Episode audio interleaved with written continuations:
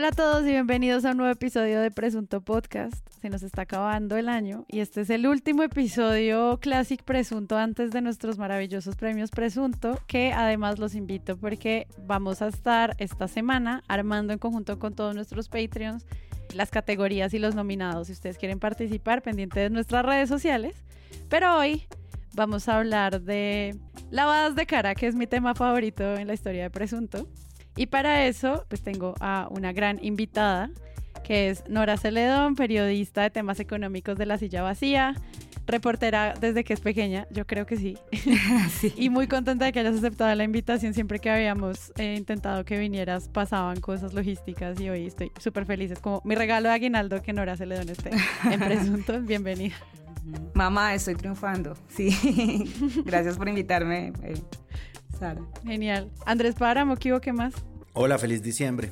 ¿Cómo le va? ¿Bien? Excelente, mejor mes del ah, año. Ah, bueno. Santiago Rivas. Hola, hola.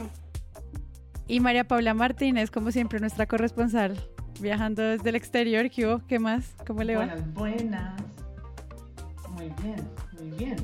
Feliz de que sea el último episodio antes de los premios y del próximo año que será que será presuntamente interesante. Antes de hacer futurología del otro año, es como, ¿vamos a hablar de elecciones el otro año? Yo creo que sí. Un montón. O no, porque de pronto, de pronto nos chusan, no nos dejan, acaban con la libertad de opinión y cerramos el chus. Es una posibilidad. Y con eso me parece que es la mejor forma de empezar este episodio. Entonces, antes de hablar de lavadas de cara, quisiera que hiciéramos un paréntesis sobre qué está pasando en Colombia con la libertad de expresión. O sea, de repente hubo como una semana de ataques directos desde las instituciones, el Congreso, la Fiscalía, todos diciendo como, hey, es que ustedes no, no pueden preguntar. María Paula, ¿qué pasó? Cuéntanos tú. Bueno, pues yo creo que son, son varias cosas. Varias. Ajá. Varias. Es un, es un hilo de Twitter. Deberíamos hacerle una sección a esto que se llame como Colombia, qué putas. Oye, en Colombia, qué putas. Oye, en Colombia, qué putas. En, Aguinaldos, censuradores. Esto, eh, además, en verdad, en pleno diciembre, en los últimos días en los que están decidiendo cosas y metiendo goles, como dirían, yo creo que lo más grave pues, es el proyecto de ley 369 de Cámara, que fue aprobado con un artículo muy peligroso contra la libertad de expresión, ¿no? Y es como el uso de la vía penal como sanción para la libertad de expresión. Y eso que parece enredado fácilmente quiere decir que hay pena de prisión de hasta 10 años y multas de hasta 1.359 millones de pesos contra quienes profieran injuria o calumnia contra funcionarios públicos o exfuncionarios públicos. Está dentro del Estatuto Anticorrupción y le da como un fuero extraordinario de protección pues a estas personas, funcionarios y funcionarias públicas, que por un lado es uno contrario a las estrategias de transparencia y al espíritu de transparencia que se le pide precisamente a quienes están en el gobierno. Y dos, pues lo que hace es que quienes los estén investigando, sean los otros periodistas, pues sean sujetos de ser investigados y criminalizados como lo dice esta ley. Esto, por supuesto, no solamente desconoce los principios de libertad de expresión, sino que las denuncias penales deben ser las últimas medidas para limitar la labor de las y los periodistas. Y, por supuesto, configura censura en la medida que quienes van a investigar a funcionarios públicos se sientan de entrada vulnerados con semejantes penas, ¿no? Y obviamente resuenan las leyes que hay en Venezuela y en Nicaragua, como la de ciberdelitos, por la que están investigados muchos periodistas y ha sido la manera de acabar con la libertad de prensa. Claro, es que además dice denunciando hechos falsos sobre él o su familia. Y ahí la pregunta es como cuál es la concepción que tienen sobre hechos falsos los funcionarios y cómo se relaciona eso con las investigaciones en curso en torno a ellos, ¿no? Como que es una cosa como no pueden mentir sobre nosotros. Ok, está bien, un periodista debería no mentir sobre los funcionarios, pero al mismo tiempo, ¿qué significa eso para las instituciones y por qué ponerle un artículo que además es como adiciones en un artículo nuevo. Es, es, muy grotesco. No, y la, lo, digamos, lo absurdo es que en una ley anticorrupción, entonces protejan a los funcionarios públicos de ser investigados. ¿Qué?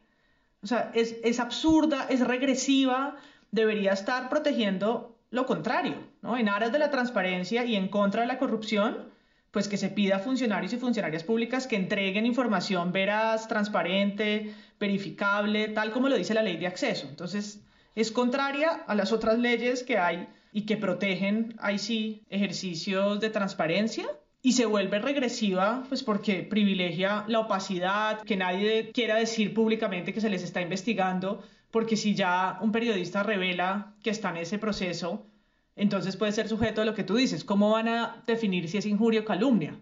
Y volvemos un poco a, a esa otra denuncia de hace meses de Colombia en un mar de mentiras. ¿Quiénes van a definir la mentira la verdad, la Pues la policía, María Paula, ellos son los que dicen. Ah, claro, claro, el CAI virtual, perdón. Claro, no. Es decir, en Colombia la, la, autocensura ya existe y ya es un problema grave y si encima de todo eso tú le sumas una ley que puede criminalizar no solamente al periodista sino al medio, porque entiendo que una de las versiones del artículo también eh, implica sanciones para el medio de comunicación donde se publica la noticia presuntamente falsa, ahí sí vale el presuntamente falsa pues ¿quién va a querer investigar? ¿Quién va a tomar la bandera de, hacer investigaciones eh, periodísticas en contra de, la, de los poderes y de los políticos en Colombia? cuando pues ya tenemos medios en una situación económica muy precaria y que encima de todo tienen esta amenaza encima de que los pueden terminar de quebrar con una sanción. Y, yo no sé, María Paula, yo creo que tú has visto un poco más todo el tema de acoso judicial que se ha vuelto un problema enorme eh, para los periodistas que ejercen trabajos de investigación en este momento en Colombia. Claro, es, o sea, esta ley lo que hace es como darle un respaldo y un peor escenario para el acoso judicial contra periodistas por el que Abelardo de la Esprella ha demandado a más de una decena de periodistas, entre ellos Cecilio Orozco, Ignacio Gómez, el proceso que está llevando Catalina Ruiz Navarro y Matilde de los Milagros, defendiéndose de Ciro Guerra y tantos otros periodistas regionales que ya están teniendo que defenderse en estrados judiciales con denuncias penales y con procesos civiles para que llegue esto, este, esta ley, ¿no? Y un poco empeore el escenario de censura y autocensura. Claro, que además no solamente es un tema de que uno le dé miedo a hacerlo, sino también la cantidad de tiempo que le pueden quitar a un periodista pasando por todos estos procesos, que es como la salida siempre, pero te hicieron perder una cantidad de tiempo yendo a estos espacios y atrasándote en las investigaciones, claro. Y plata. Y plata. Claro, no, es, el, es, eh, es la censura por desgaste Censura por desgaste judicial, eh, duras más de un año encontrándote en audiencias, además de pagarle a tu abogado para que al final, perdón, que uno diga perdón, perdón, no, no, para que lleguen a una suerte de conciliación en el que una juez o un juez termina dando un veredicto medio soso, donde tienen que llamar una y otra vez a peritos que recuerden que la libertad de expresión es pilar de la democracia una y otra vez. Bueno, hay una cosa que decías tú, lo de qué significa, pues sí, el término del artículo. Y eso a mí me parece que es importantísimo en temas de libertad de expresión porque eso es algo que se ha venido diciendo y diciendo y diciendo como en la jurisprudencia y en los desarrollos de doctrina del derecho a la libertad de expresión que es pues como con natural a las democracias y no sé qué. Y es como esas regulaciones y esas prohibiciones pues tienen que ser lo más precisas posibles para la interpretación de un juez, ¿no? Para la interpretación de un juez que decida condenar a un periodista, que eso es, digamos, algo de todas formas que a mí me parece problemático en cierta medida. Entonces está eso como un, una bandera roja más de este gobierno de banderas rojas que se suma a un montón de hechos que tienen que ver también con las críticas que se le hacen al gobierno, ¿no? Es decir, y entendamos gobierno también como la fiscalía, ¿no? Y por eso es que eh, lo del allanamiento a Noticias 1, eh, la salida del dos, de los dos socios de Temblores ONG por una eh, fuente que les reveló que estaban siendo seguidos por la fiscalía, etcétera, etcétera, etcétera, ¿no? Como que las informaciones y denuncias que ha habido de judicializaciones a personas que grabaron violaciones de derechos humanos durante el paro etcétera, etcétera. Es decir, como que todo el ciberpatrullaje, en fin, como que todo el conjunto de cosas que nos hacen indicar que, pues, sí es un, un peligro lo que está sucediendo en términos de derechos, de derechos humanos, pues es un, un gobierno que evidentemente no los respeta y que posa de que sí los respeta, ¿no? Que eso es lo más, lo más enervante de, de la figura de Iván Duque. Entonces sí, esto es uno más de, tantos, y ya de una, masivos, pues, es decir, como una uno conducta tras otro. dirigida y, sí, exacto, dirigida y consciente y, y, pues absolutamente grave. ¿Qué es lo que dice María Paula? Esas son muestras de hacia dónde van las democracias cuando pasa esto. Es decir, hay otros países que ya pasaron por esto y que no están en una posición favorable de derechos humanos hoy en día. Y pues hacia allá vamos, hacia allá nos estamos conduciendo y pues es, es sumamente grave todo. Así se arrepientan un poquito, es como, bueno, pero ¿cómo así? A ver, ¿qué está pasando? Sí, es porque se dieron cuenta que se arrepienten, es que esa es la cosa. ¿Qué fue lo que pasó con Noticias 1? Para los que no saben. Cecilia Orozco notificó que, valga la redundancia, les había sido notificado, o sea, ella publicó en Twitter anunciando que habían recibido de la Fiscalía un documento que hablaba de un allanamiento, una solicitud de, allanamiento, que ella lo pone entre comillas porque realmente eh, lo que dice es una, una suerte de investigación, una inspección. Una solicitud de inspección. Una solicitud de inspección por parte de la Fiscalía y publica el 14 de octubre, o sea que esto es viejo, el 14 de octubre del 2021, la Fiscalía le manda una carta a Noticias 1 que dice con el fin de cumplir con lo requerido en la orden policial tal, tal, tal, por favor a llegar bajo cadena de custodia un audio o un video de la transmisión realizada por el noticiero el 19 de octubre del 2013 en la emisión de la noche. Les están pidiendo, les están pidiendo una información del 2013 que debe estar en YouTube además, porque esa transmisión ellos la cuelgan públicamente. Y además eso pues tenía que realizarse al término de 30 días. Estamos hablando de hace como 7 años. Ellos dicen haberlo entregado, ahí también Cecilia Orozco publicó como las órdenes de la policía judicial y eso es lo que reciben, digamos, ya el 10 de diciembre del 2021. Y dice, realizar inspección en el noticiero Noticias 1, la red independiente, con el fin de allegar bajo cadena de custodia el audio de la transmisión realizada el 19 de octubre de 2003. Entonces es seis años después, les mandan entonces ya el proceso, ¿no? la orden de la Policía Judicial, donde van a realizar esa inspección para hacerle cadena de custodia a un audio que ya había sido solicitado hace seis años y bueno, ahí dice que el grupo de investigativo de la policía lo hará y bueno, como cuáles son los términos, pero ya es un poco la orden. Entonces, pues eso obviamente levanta todas las sospechas por la investigación de la que están hablando, ¿no? la, la inspección y esa notificación que les hacen llegar, porque además sucede de nuevo, sucede al día siguiente de esta aprobación de la ley, del proyecto, perdón, en Cámara, y un día antes para estos aguinaldos completos de la carta que publica Temblores anunciando que son objeto de, interceptaciones o que conocen de una fuente que son objeto de interceptaciones y ellos hacen un derecho de petición también del 9 de diciembre. Entonces ahí se, se juntan, que es un poco lo que dice Páramo, como un ambiente hostil, además contra quiénes, ¿no? Contra la prensa independiente, contra las organizaciones no gubernamentales que han estado dedicadas a la denuncia de violaciones sobre todo por parte de la fuerza pública, ¿no? Persecuciones que, sobre todo a, quienes opinan distinto, ¿no? Esto es especialmente grave porque ataca además la oposición, ¿no? Y es una manera, por supuesto, de autocensurar en un momento, ¿no? En diciembre, que sí, es perfecto para pasar un poco pelota sin que nadie se dé cuenta, pero también, sí, un poco de agache, pero a puertas de un periodo electoral que ya se pinta muy difícil, por lo menos para la libertad de expresión. Ante todo esto, la respuesta del fiscal es... No hay críticas. La fiscalía hoy es una entidad respetada querida. Posesionado en su papel del fiscal mejor preparado de la historia del país, según él mismo se calificó, Francisco Barbosa tomó la palabra frente a siete de sus antecesores, magistrados de las altas cortes e invitados internacionales. Su discurso transcurría de una manera más o menos incoherente y contradictoria cuando pronunció una frase que lo perseguirá hasta el fin de su mandato. Cada día que hay críticas a la acción de la Fiscalía General de la Nación, siempre hay que encontrar detrás de esas críticas algún delincuente parapetado. Los presentes, aunque en silencio. Delincuentes parapetados. Yo ni siquiera sé que, yo sé que es delincuente, pero no parapetado. Creo que no lo uso muy seguido, esa palabra. Yo no sabía qué era. Este audio es del 1 de diciembre del fiscal Barbosa. Yo no sabía qué era, entonces lo busqué en la RAE porque no, no me siento aludida, pero no sé cómo.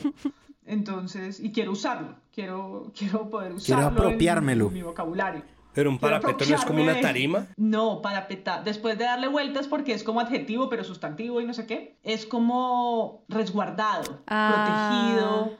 Y en, las, en los usos que encontré, termina siendo como, como por debajo, ¿no? Como es un delincuente. eh, Solapado. Solapado, eso.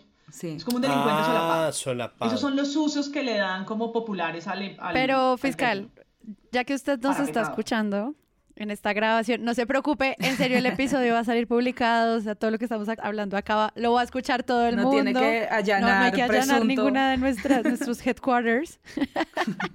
no se preocupe, o sea, muchas gracias por, por, su, por su acercamiento a la prensa y la manera en la que la trata. Felicidades. Y gracias por tu tiempo. Porque haríamos lo que hizo Cecilia Orozco, le diríamos que es in- inconstitucional, que la actividad periodística tiene protección por el artículo 73 y 74 y que pues no, que no aceptamos su allanamiento a nuestro... Y que está en todas las plataformas de podcast, porque es, es que a mí lo que me impresiona, ahí, ahí me salió como cuña, a mí lo que me impresiona de lo de Noticias Uno es que es información pública, para que allanar a un medio pidiendo la información que ya está en internet. La fiscalía no sabe usar Google, yo, yo no entiendo, no me cabe eso en la cabeza de por qué, por qué el allanamiento.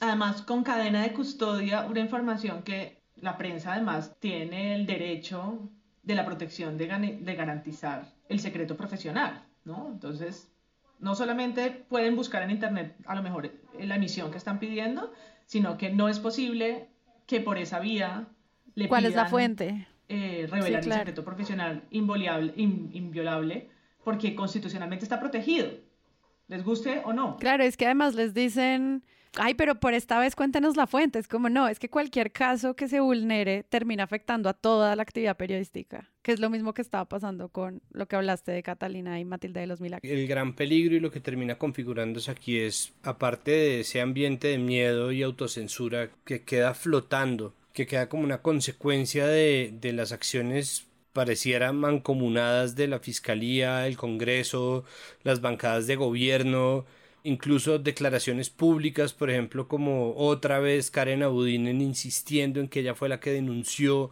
lo que denunció en realidad Paola Herrera. No, otra vez lo que está pasando es eh, que se está creando un mundo en donde nada es verdad, ¿no? En la noche de- del jueves 10 de, de diciembre hubo un space en Twitter muy interesante con miembros y periodistas de medios latinoamericanos. Estaba Nelly Luna de Ojo Público de Perú, estaba mm, el fundador del Faro en El Salvador. Hubo un, un foro muy interesante hablando precisamente sobre el periodismo y sobre las denuncias públicas y en ese momento en algún punto si no estoy mal fue Nelly Luna dijo es muy peligroso que lleguemos a un mundo en donde nada es verdad, ¿no? Hay gente que ya está funcionando sobre ese principio. Yo, es más, he dicho que siendo la desinformación una discusión que ha pasado al plano filosófico, nosotros deberíamos actuar sobre la base de estar flotando en desinformación y no dar por hecho nada ni siquiera lo que sería decoroso, ni siquiera lo que sería fundamental dar por cierto. No quiere decir esto que no haya hechos verdaderos, no quiere decir esto que no se pueda denunciar. Para mí quiere decir simplemente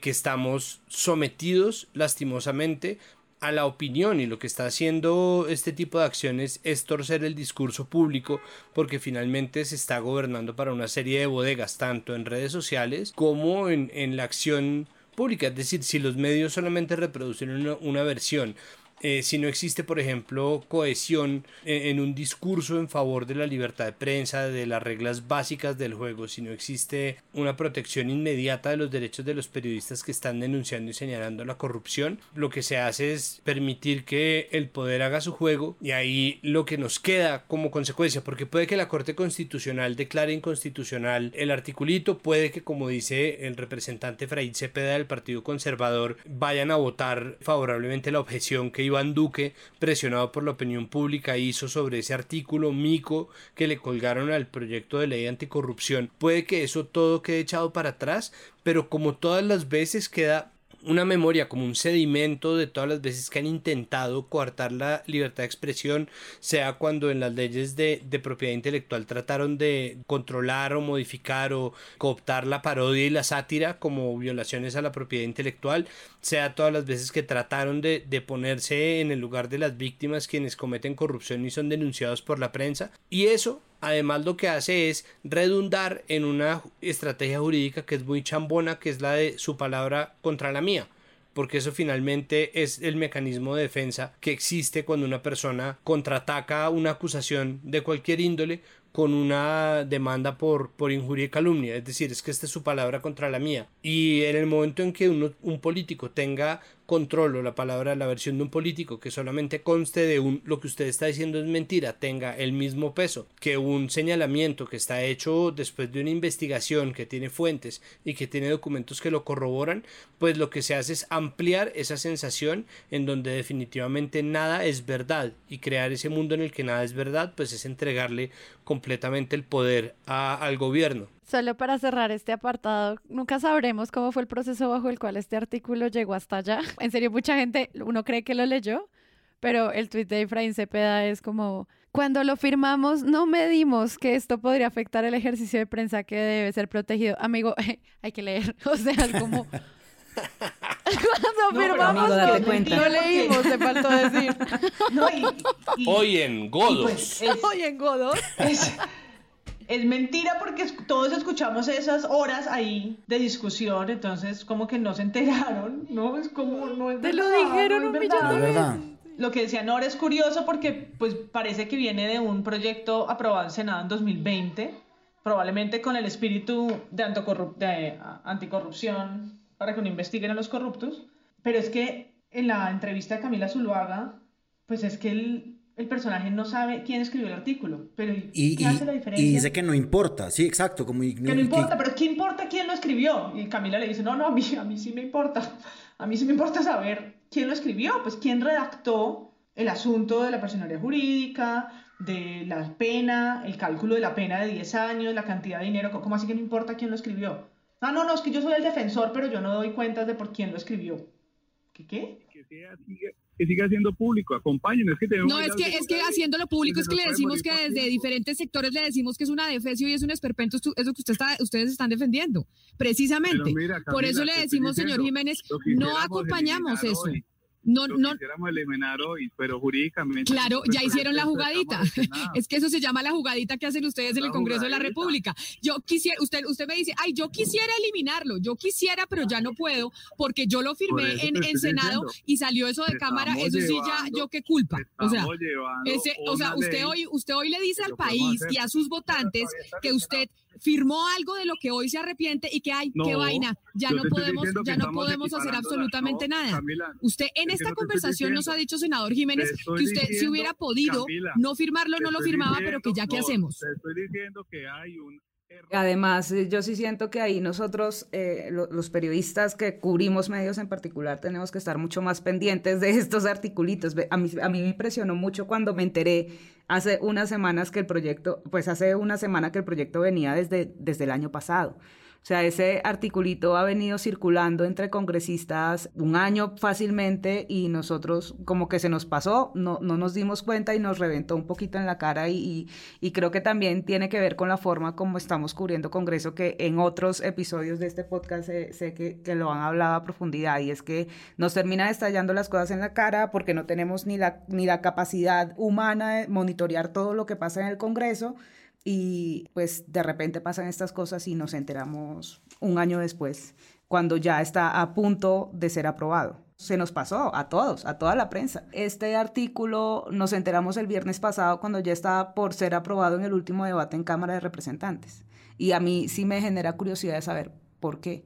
O sea, cuál fue la cadena de errores, porque eso nos lleva a reflexionar y a pensar qué podemos hacer mejor para que no se nos vuelen, no se nos pasen estas cosas tan importantes. Mm, y yo creo que hay algo clave, cómo en la prensa se hacen más los enlaces de este tipo de temas con libertad de expresión, ¿no? Y cómo se reitera y se cacerolea por entender que esos escenarios son en contra de todo el mundo, no es en contra de Cecilia Orozco, ni es en contra de Catalina Ruiz Navarro, ¿no? sino lo que significa para la ciudadanía, ¿no? Yo creo que a veces es, difícil bajar ese, esos debates y pues por supuesto que no es una defensa por las noticias falsas, ni es una defensa por quienes quieren incriminar con mentiras a alguien, ¿no? No, no se puede entender desde ahí, pero la frontera y la manera como con esa excusa empiezan a limitar la libertad de opinión, la libertad de información, la libertad de expresión es muy grave, es muy grave y yo creo que de nuevo, ahorita para el periodo electoral, pues toca seguir como levantando todas las banderas rojas todo el tiempo, todo el tiempo, porque, no sé, me pregunto yo, no le hacen una sola pregunta a los candidatos y candidatos por la libertad de expresión. Sería chévere que a propósito de esta semana, en el próximo debate, les preguntaran estimados, ¿cómo usted defiende la libertad de expresión, el acceso a la información, la injuria y la calumnia? Porque no hay, una, no hay, no hay preguntas sobre esto, ¿no? siendo un tema democrático tan importante, no se les cuestiona, no se les pide que tomen una posición frente a esto, como si les han dicho sobre reforma policial y tantos otros temas que, que suelen reiterar en estos tipos de espacios políticos.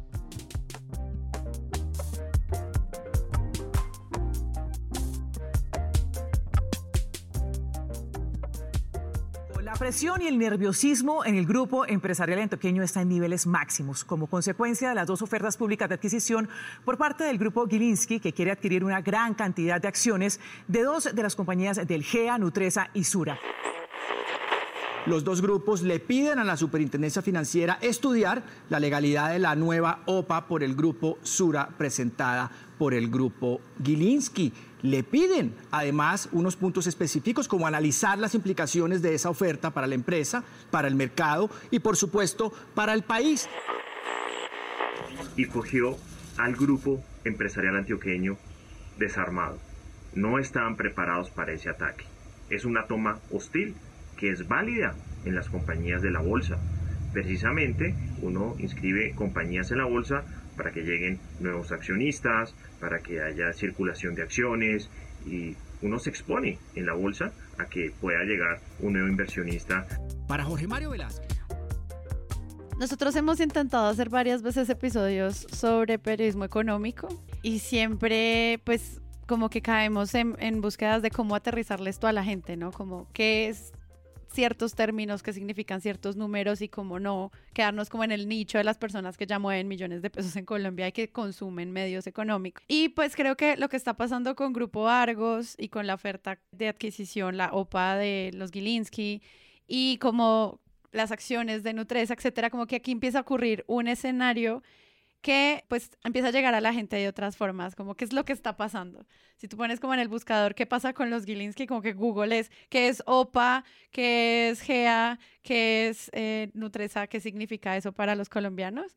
Entonces, quería que habláramos un poquito de eso y los medios como pues cubren a estos grandes poderosos que en el fondo siguen siendo una fuente de nuevo tan difícil, ¿no? ¿Quiénes son como uno se acerca a ellos y, ese es el reto que quisiera que discutiéramos hoy? Obviamente desde los medios de comunicación, aquí no vamos a decir si está bien o no que compren cosas, nosotros no sabemos, pero eso, ¿cómo se cubre y cómo se cuenta? Bueno, en principio no llevan 10 años, ellos están presentes desde los desde principios del siglo XX, Isaac Gilinski llegó a Colombia y montó sus empresas de, ellos em, arrancaron con productos alimenticios, la silla Rimax, en los 90 más o menos se fueron al sector financiero y empezó su primera pelea con el grupo empresarial antioqueño. Pero desde el punto de vista de los medios, yo yo lo que veo es que es muy difícil y eh, eh, lo que yo veo en el cubrimiento de los medios es que a veces se habla no para la gente, sino como para mostrar conocimiento. Hay pocos informes periodísticos que yo veo que explican en realidad, vea, esto es así, funciona así y termina escribiéndose en un lenguaje súper técnico que nadie termina entendiendo qué significa. Entre otras cosas, porque en particular esta pelea entre, entre los Gilinski y el grupo empresarial antioqueño es una pelea de ricos, ¿sí?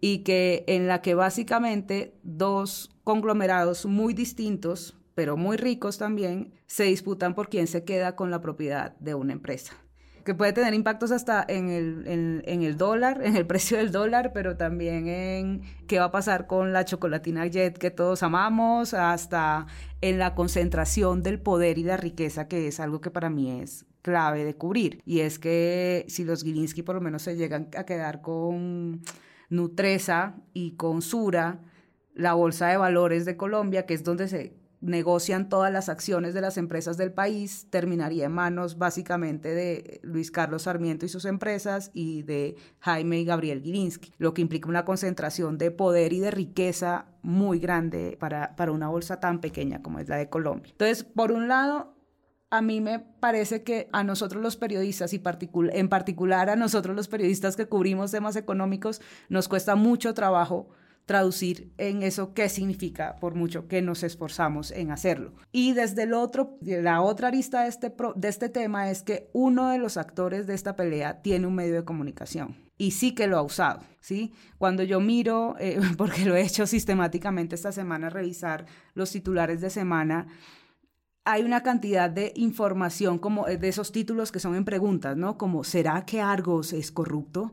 Eh, sí, y uno dice berrinche, puro berrinche poniéndole quejas a la superfinanciera. Sí, y, y, uno va a ver la historia, es una historia basada en un trino de un analista, ¿sí? No hay un contraste, o sea, todo el principio de tratar de entender la, situación de un problema como en su justa proporción, entender el mejor argumento de la persona a la que critico, ese tipo de, principios periodísticos que me parece que son básicos, pues no se aplican porque es casi que utilizar el medio de comunicación como un micrófono para los intereses del dueño. Y en últimas, si bien hay un disclaimer, pues, al final de cada nota que menciona el, tema de Sura y de Nutresa, ponen una, un disclaimer que dice Gabriel Gilinski es eh, accionista de semana, como si fuera un accionista más y no como no explica que en realidad es el dueño y que habla directa, habla todos los días con, con, su equipo, con sus periodistas, que probablemente tira línea, al menos es la impresión que a mí me da al ver el cubrimiento, y que es por lo menos poco ético, pero además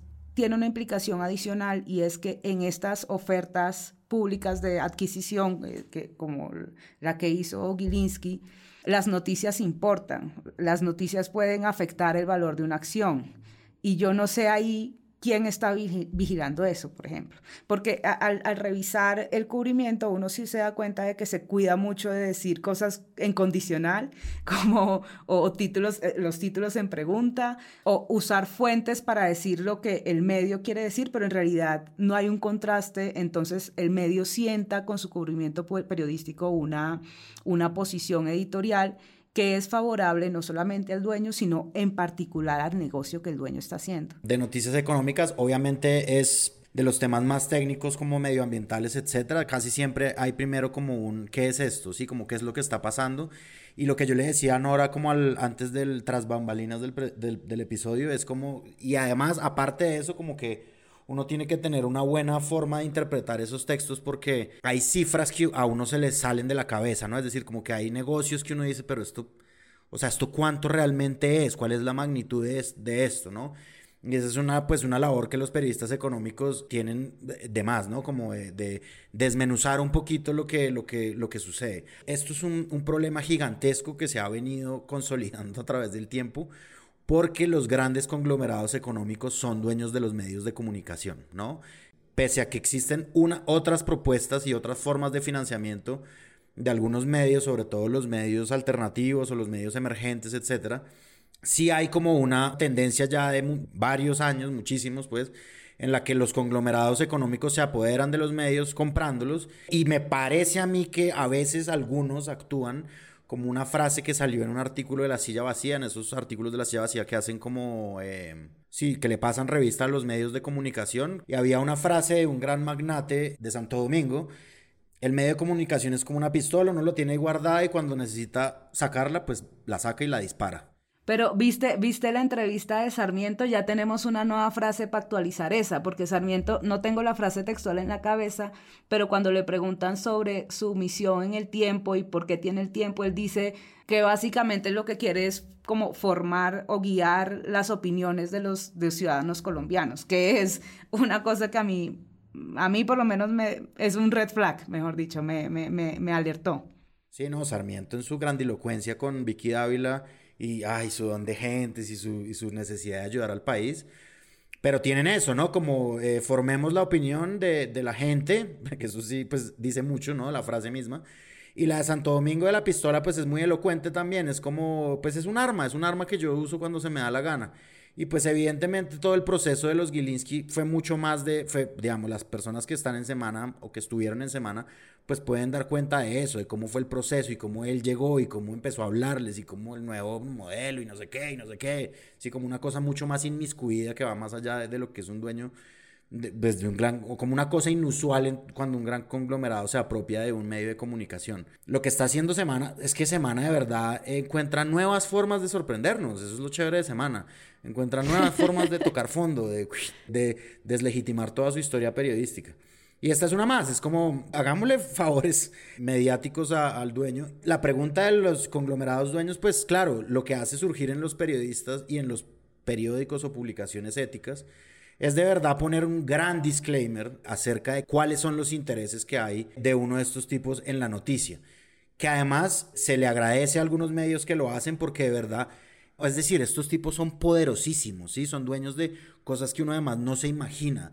Como son dueños también de pedazos de tierra sobre los que a veces hay conflicto y nunca dicen, perdón, el dueño de esta publicación es el dueño de ese, de ese, lote que están los tentáculos como ese Luis Carlos Sarmiento que dibujaban en el siguiente programa, que era como un pulpo ahí al lado del resto de billetes. Semana además no, solo no aclara con veracidad cuál es la posición de Gilinski adentro, sino además hace ese tipo de cosas, como hace un juego, hace un juego total. ¿Necesitas el revólver?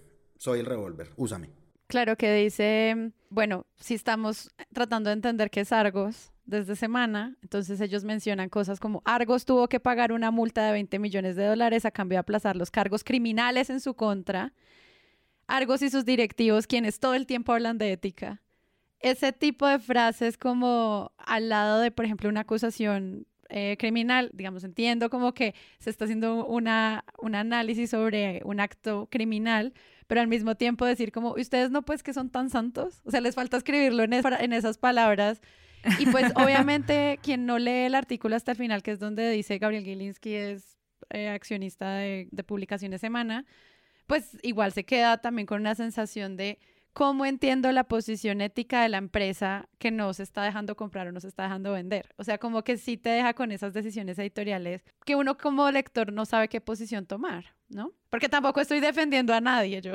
Para mí es como la, la como la instrumentalización de la prensa, que es clarísima. Cada vez que sucede esa transacción, normalmente los directores, y Gilinski ya lo dijo en una entrevista, no, nosotros no hacemos parte de lo editorial, esto es solamente una, una compra de un activo que al final pues es realmente una pistola porque rentable no es, ¿no? Y lo hemos dicho varias veces en presunto. Un millonario no compra un medio para hacerse rico, en, este sector no hay plata. Lo hace porque lo puede instrumentalizar para los otros sectores que sí lo hacen rico. La banca, la construcción, el azúcar, el que sea. Pues hemos dicho, siempre, se, siempre está allí, siempre está allí y y por supuesto, esa es otra forma de censura, autocensura, porque patear la lonchera al que paga el salario siempre va a ser complicado. Pero hay momentos en los que es todavía más evidente y más problemático cuando están directamente relacionados con sus negocios. En, este caso que estamos discutiendo de semana, pues es Argos y Nutresa, pero pues si nos vamos hace unos meses al debate sobre las bebidas azucaradas, entonces aparece RCN y no, y así, así, y tendríamos que además hacer una lista muy grande y es cuando a mí me parece que el tema se vuelve muy complejo porque la cantidad de empresas de estos ricos millonarios dueños de medios, en donde está pues recordando Gilinski, el grupo Valorem con Caracol y El Espectador, El Tiempo en manos de Sarmiento Angulo y RCN en manos de Ardila Lule, pues estos son medios grandes, son medios mainstream, no estamos hablando de calidad, estamos hablando del lugar que ocupan, no importa si nos parecen buenos, regulares o malos, ¿no? sino la cantidad de audiencias y cómo impactan el debate público. Y luego la lista, porque es una lista interminable de empresas de, las que estas personas, de las que estas personas son dueñas en principales sectores como la banca, la hotelería, la economía, ¿no? En general. Y yo creo que el ejercicio de lupa que hizo, pues que hace la silla y que hizo también Andrés Bermúdez señalando como en dónde están diciendo no que esos intereses están cruzados, ese conflicto, ¿no? Si bien en Colombia pues esa propiedad cruzada es factible, es decir, no, no está prohibido que alguien que tenga un medio sea también dueño de los cines, de las gaseosas y de un equipo de fútbol, pues no podemos obviar que eso impacta de una manera la información que están circulando. No podemos hacer de cuenta que no pasa nada, que es aséptico, que, eso es, que hay una higiene, ¿no? En la que por un lado pasa las economías de los dueños y por otro lado pasa la información, porque no es así. Y va más allá, porque los modelos de negocio, no hay un medio de comunicación que no dependa en alguna medida de alguna empresa o fundación u organización. Así sea de la donación, y de hecho les cuento, nosotros en la silla nos bulean mucho en redes porque recibimos una subvención de Open Society, que es una ONG de George Soros, y entonces a nosotros en Twitter nos dicen, ustedes son los, eh, eh, los abanderados de la izquierda de Soros. El comunismo. Sí, el comunismo y el rayo homosexualizador y demás. Eh, y uno no es ajeno a eso.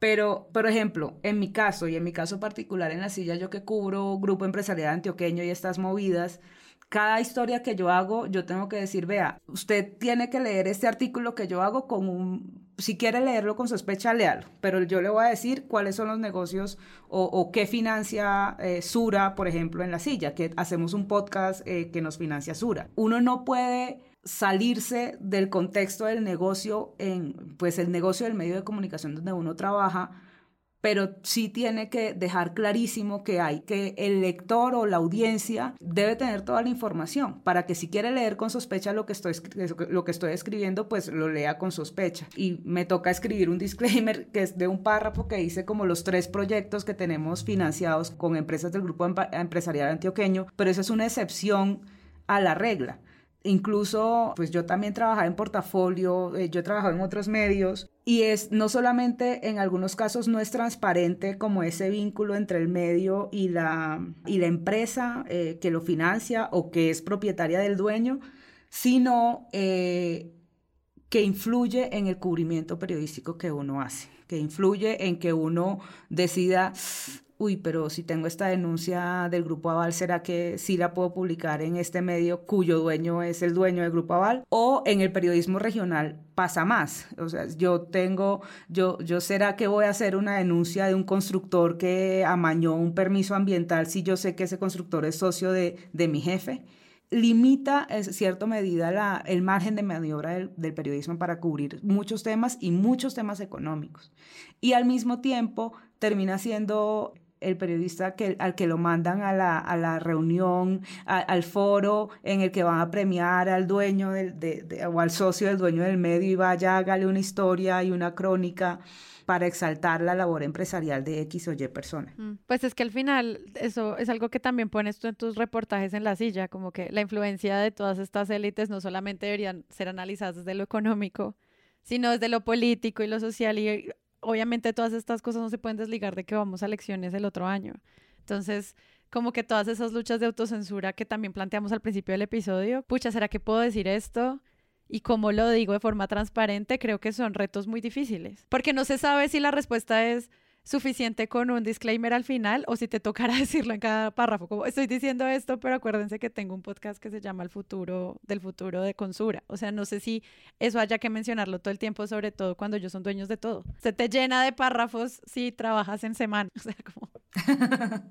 no, y, y pues a todos. Es que, es que mi punto es que en últimas lo importante es que el quien sea el dueño de tu medio no interfiera en tu cubrimiento.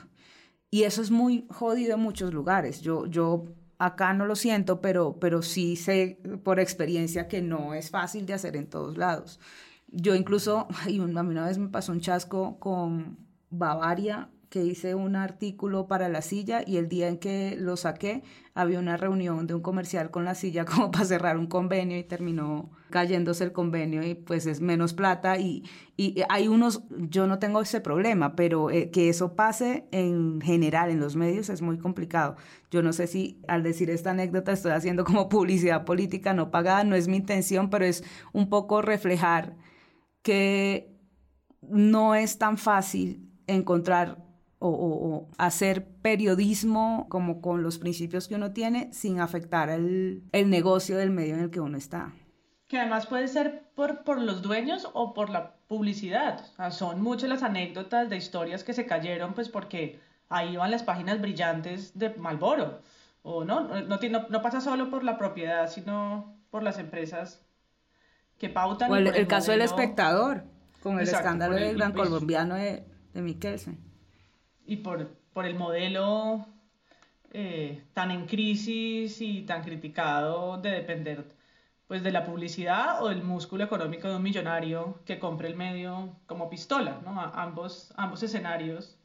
Y si nos vamos al de la cooperación, entonces eh, las críticas por los significados o por cómo categorizan a un donante u otro, ¿no? O sea, siempre va a estar en el ojo la independencia de la información, pero en ese sentido, entonces, pues la transparencia yo creo que es la única manera, o sea, en ese en eso la transparencia, la, la forma de plantear un reportaje con esos conflictos de intereses, pero que no se vuelva como en semana, que es una columna de opinión con datos, ¿no? Porque esos, esas, esas frases editorializadas de se la pasan hablando de ética, pues terminan siendo es una columna de opinión. Y al final es muy complicado cuando un reportaje que, pues, que implica la seriedad del periodismo económico caiga en los terrenos como tan claros de la opinión y como el sesgo de los dueños, que ahí es lo que decía Nora, como están dando línea, es claro, o sea, lo vemos, no somos tan ciegos de no darnos cuenta que pues hay unos intereses ahí. Además, este es un negocio, eh, para decirle a, a Páramo que decía esto, las cifras de verdad son muy grandes, o sea, aquí estamos hablando de un negocio que si se concreta estamos hablando de algo así como dos puntos del PIB nacional, un poquito más de dos puntos del PIB, son 5 billones de pesos, 15 billones de pesos, es un montón de plata. Y es un negocio donde, mira, tanto es como la visión de unos empresarios que son los Gilinski versus la eh, visión de otros empresarios que son los del grupo empresarial antioqueño. Yo no sé cuál sea la mejor, yo no sé que sea mejor, que se la compren los, los Gilinski o, no. Yo tengo mis opiniones, eh, me las voy a guardar, pero más allá de eso, lo que yo espero de un medio es que me explique. Y cuando yo leo Semana, yo no entiendo toda la historia. Yo entiendo un pedacito de la historia que es el pedacito de que los dueños de Semana les interesa posicionar en la opinión pública. Mm. Y no está tan claro que uno cuando lo lea sepa, estoy leyendo solo un pedacito. Pues lo único que yo tendría para decir después de todo es simplemente que esto que pasa corre sobre unos ejes grandes. Esto hace parte simplemente de una historia mucho más grande de cómo están entretejidas las relaciones entre el poder público, el poder privado corporativo y los medios de comunicación porque el poder privado corporativo es una forma de poder civil que está ligado a minorías ínfimas de personas con muchísima plata y que cuando nosotros estamos pensando en la poca información que recibimos o en la poca transparencia que hay cuando se habla y cuando se narran los negocios y los las formas y las historias de, de los mega ricos del país en gran parte se está hablando, y eso por ejemplo aparece en la entrevista de semana, de justicia tributaria, y se está hablando de poder político real, ¿no? Mientras que los medios de comunicación tendrían que ser una forma de poder civil para no, no, no para quienes tengan mega empresas, sino para quienes definitivamente consumimos, vivimos o trabajamos para o hacemos cualquier cosa que tenga relación con las partes más marginales o con los vasos capilares de esas mega empresas. Y ahí es donde está completamente truncado el servicio. Creo que lo único que uno puede hacer es, como bien lo dicen ahora, aspirar a la transparencia como una manera de verdadero control político, porque de resto lo único que existe es opacidad y esa opacidad atraviesa todos los niveles de complejidad de este tema. Finalmente lo que quieren hacer es apoderarse de una guerra de ahí para que puedan por favor tomarse al menos un trago narrativas, porque todo corre sobre el eje de una gran narrativa que es el cuento del empresario como sostén de la sociedad, ¿no? Entonces, cada vez que alguien está criticando el accionar de los megarricos o siquiera su existencia de los billonarios y trillonarios, alguien aparece con la misma cita de Churchill diciendo que algunos piensan que el empresario es el culpable de todas las cosas, otros piensan que es como Atlas que carga a todo el mundo y nosotros pensamos que es el burro que jala la carreta de la sociedad, es algo así parecido. Y siempre, siempre, siempre sale, incluidos periodistas, a decir que por qué se victimiza tanto a los empresarios y a los mega ricos. Y obviamente esa es una discusión en la que nunca jamás vamos a detener, o sea, que no, que no va a parar nunca. Y es una discusión que toca estar llamando a cuentas constantemente. Si uno quiere llamar a cuentas a la gente, lo último que puede haber es opacidad y esa opacidad garantiza muchas formas de poder que no deberían estar lejos del arbitrio de las personas. Simplemente quería hablar como de estos sesgos de semana con Grupo Argos que en serio son ya muy poco sutiles, a mí me divierten mucho. Dice semana, porque Jorge Mario Velázquez, eh, presidente del Grupo Argos, antes se emocionaba con el alza de las acciones en la bolsa y ahora se confunde. y abajo en el abajo dice, es muy divertido. Ya no parece gustarle tanto el mecanismo propio de la bolsa de valores y yo pienso, son muy bully.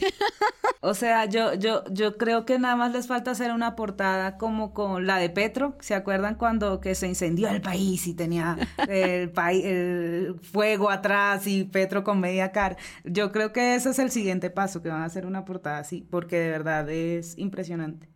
Encontré la frase de Sarmiento. Dice, le preguntaba que para qué tener un periódico y dice poder influir en la opinión de la gente presentando hechos ciertos, demostrándolo, poder influir en cosas como por ejemplo la mejora de, de, la justicia. Nosotros hemos sido un jugador importante en la mejora de la justicia y también tratar de orientar el país en la parte política, defender la democracia, pues claro, y la libertad los valores en los que se mueve el tiempo, que usted como dueño quiere que se muevan, se mueva el tiempo en esos valores. Ah, creí que me preguntaba los que tiene, los que encontré, ¿no? No. Ah, ah, no, pues el, a mí me parece que el, pues ya, ya, ya lo he dicho. Lo primero, el tiempo tiene que tener conciencia de que su función es crear riqueza y no destruir riqueza. No crear riqueza para mí, ni para los ricos. Crear riqueza en general, para el país. Bienestar bienestar. Mm, y, y, luego poder influir en la, en, en, la opinión de la gente, presentando hechos ciertos y demostrándolos. Poder influir en cosas como que le digo, por ejemplo, lo de la, la mejora de la justicia. Nosotros hemos sido un jugador importante en lo de la mejora de la justicia. Yo le he dedicado que yo no sé ni para qué hacemos cubrimiento de elecciones cuando esta gente es la dueña y ya. En la parte de la justicia, como el proyecto de ley o la justicia como la entiende la fiscalía, criminalizando a quienes lo critiquen. Gracias, gracias amigo. Pues o el, caso Matos, ¿no? Porque finalmente también se habla de Matos como si fuera, ¿no? El, millonario. Nosotros estamos muy acostumbrados a lamberle a los millonarios, como eh, el, el archirrico, no el millonario, esto el exclusivo, el, el, empresario, no sé qué. Y cuando empiezan o cuando se descubre que, que están detrás de, de cosas turbias o cuando están sindicados de algo, ese tratamiento no cesa y eso por ejemplo lo denuncia Oscar Parra de Rutas del Conflicto que contrapone una, un artículo hecho por Rutas del Conflicto acerca de la familia Matos y todo lo que todo lo que hay ahí. Vale la pena que se lo lean porque pues el caso Matos ya es otro maní. Simplemente es ese servilismo que existe con el archirrico existe simplemente por la manera en que de verdad este país está montado de verdad sobre los hombros de grandes empresas. Y porque además los mega ricos son grandes validadores del PIB. eso, es una cosa, eso es una cosa que, pasa mucho en un, en un, país en el que nadie sabe de dónde sale la plata y al mismo tiempo nadie tiene plata, porque cuando nosotros hablamos de banderas rojas estamos hablando de alarma, pero también estamos hablando de trapos rojos de hambre, ¿no? Es decir, es un país que está empobrecido hasta el fondo eh, por una pandemia y, y, que incluso es un país que está tan acostumbrado a la escasez que mira con sospecha la plata. Entonces, si, si por ejemplo eh, hubieran reemplazado las llamas que le ponen detrás a Petro con fajos de billetes, sería exactamente igual de malo que las llamas porque de inmediato existiría la sospecha. Cada vez que alguien se lanza al Senado, dicen, claro, quiere un sueldo. Cada vez que alguien pelea porque lo echaron de un empleo, entonces, claro, le quitaron la teta. Es decir, aquí se ve la plata con mucha sospecha, salvo cuando se trata de los mega, mega millonarios. Exacto, la mano que le da de comer y la patea de la lonchera. Yo no sé si también hace parte de nuestra bipolaridad, porque al mismo tiempo eh, vemos con sospecha la plata pero admiramos la plata. Es que la, esa admiración por los... Y, bueno, y, hasta cierto punto está bien, yo no tengo ningún problema con que haya ricos, me parece bien que haya gente que haga empresa, me parece que sí es cierto que en Colombia hacer empresa es muy difícil, yo no sé si ustedes alguna vez han tenido algún emprendimiento, pero eh, los trámites ahogan a cualquier persona, entonces la gente que haga plata haciendo empresa, la admiro totalmente y, y me parece que es destacable esa labor, o sea, yo no, yo no yo no creo que uno deba menospreciar lo que es eh, hacer empresa en Colombia.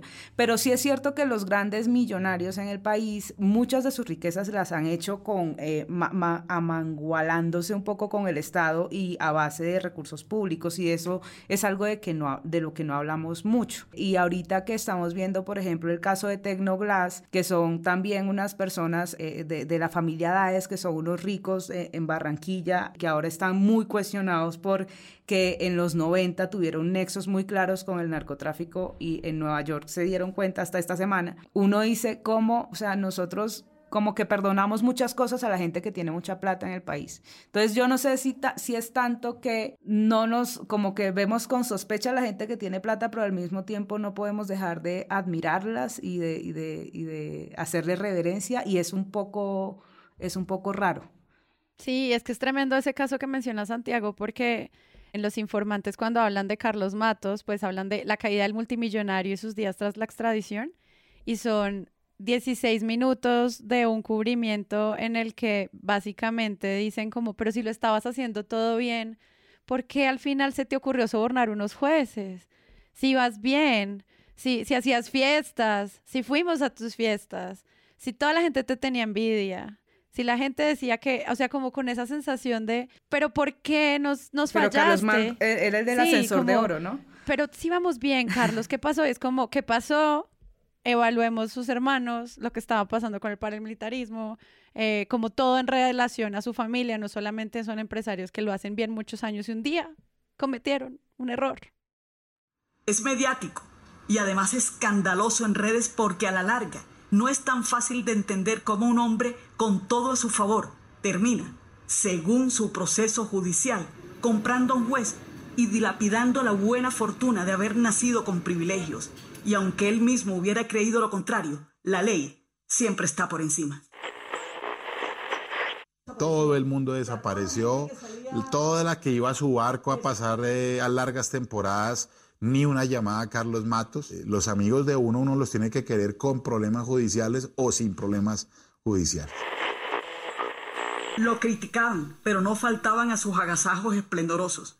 Y muy pocos se bajaban del avión, del yate y de las casas. Hoy ese oropel y ese brillo se ha ido desvaneciendo. Ha venido quedando opaco detrás de los barrotes de una celda, que aunque no esté en un patio común, es una celda, fría, gris, húmeda, así tenga colchón y baño. Pero es que todo está en las telenovelas. Todo está en las telenovelas, es decir, todo está en las telenovelas. El tratamiento que se le da a los archirricos, el hecho de que la mayoría de sus fortunas vienen más de herencias que de empresas, la manera en que muchas veces utilizan su poder para cooptar grandes recursos y lo mucho que nosotros esperamos que esos megamillonarios herederos nos amen, ¿no? Porque finalmente es como ¿por qué no nos da un poquito de amor si finalmente es solamente uno el posible héroe de la telenovela, el heredero? ¿no? Y, eso ya estaba clarísimo. Si uno vio suficientes telenovelas, sabe, sabe que la única manera de hacerse rico es por cuna o por cama. La única verdadera forma de hacerse rico, sobre todo en Latinoamérica. Y que muchas de, mucho de eso viene del hecho de que muchos tienen empresas que les hacen los trámites que normalmente ahogan a los emprendedores. Esos trámites que son tan complicados, esa burocracia, para empezar, se ahoga cuando uno tiene suficiente gente a la cual pagarle para que le haga trámites y eso solo puede venir de una plata demasiado grande. Pero de nuevo, la manera en que nosotros tratamos a los ricos es telenovelesca. Si nosotros estamos de verdad tratando a Luis Carlos Sarmiento como si fuera Kepa Muchastegui en, la, en Betty la Fea, ¿no? Como qué buen tipo, qué tipo tan sabio, qué tipo berraco, tiene el país en la cabeza, es como no, tiene un montón de plata. Y tener un montón de plata le ha permitido obviamente observar el país con detenimiento y mucho de lo que él sabe, lo sabe porque está parado en su posición desde hace mucho, mucho tiempo. Y eso pasa con cada uno de ellos y en parte para eso tienen sus medios de comunicación, para podernos contar otra vez su historia. Pero si no los tuvieran como matos, tendrían quien les contara una historia en donde es más una tragedia, un drama, ¿no? La caída de una casa que eh, una serie de, de, errores y un control político harto retrasado que por fin llega a las puertas de una persona que tenía, que era un ascensor de oro, pues ahí está, ¿no? Y un inodoro de oro. Yo recuerdo ese, ese, ese reportaje que le hicieron cuando estaba en el top, que mostraba su casa dorada Era impresionante, era, se veía muy traqueto para mi opinión estética e y humilde, pero... Bueno. Pero... Pues estéticamente es una cagada. Ah. Nosotros no tenemos micrófonos de oro, amigos. Si ustedes quieren que tengamos algo de dinero y sigamos independientes, sean Patreon, si nos pueden dar ahí un aporte. Yo no tengo nada, nada de oro en mi haber. Nosotros somos transparentes, ahí pueden ver. Yo tengo un micrófono de oro golf. Pero su micrófono es muy lindo, es como azulito, me gusta. Oro golfi. Oro golfi. Baño de oro. Pues muchas gracias, Nora, por venir a Presunto y contarnos como de tu trabajo y bienvenida siempre que quieras. Encantada, gracias por invitarme. Vuelvo. María Paula Martínez. No, por más periodismo parapetado que entra a los sótanos del infierno a revelar noticias que puedan ser presuntamente criminalizadas por la fiscalía. por más, Santiago Rivas. Eh, bueno, por favor, desparapetémonos, seamos criminales así de frente. Y Andrés Páramo. Adiós. Bueno, este fue episodio de Presunto Podcast y ya saben, el próximo que van a escuchar son los ganadores de los gloriosos premios Presunto 2021, así que preparados todos, nos vemos. Hasta la próxima. Chao. Presunto Podcast es producido por Sara Trejos y cuenta con el análisis de Santiago Rivas, María Paula Martínez y Andrés Páramo. La postproducción es de Rodrigo Rodríguez del Oro Podcast. Presunto sigue creciendo y para ello queremos pedirle su ayuda. Pueden entrar a nuestra página web presuntopodcast.com y vincularse a la comunidad de Patreon. Allí pueden donar mes a mes para que este proyecto siga siendo sostenible pero también pueden unirse a cualquiera de nuestras comunidades. Está el canal exclusivo de Telegram para Patreons y la conversación abierta sobre buen periodismo y titulastres en el servidor de Discord. Recuerden, todo en presuntopodcast.com.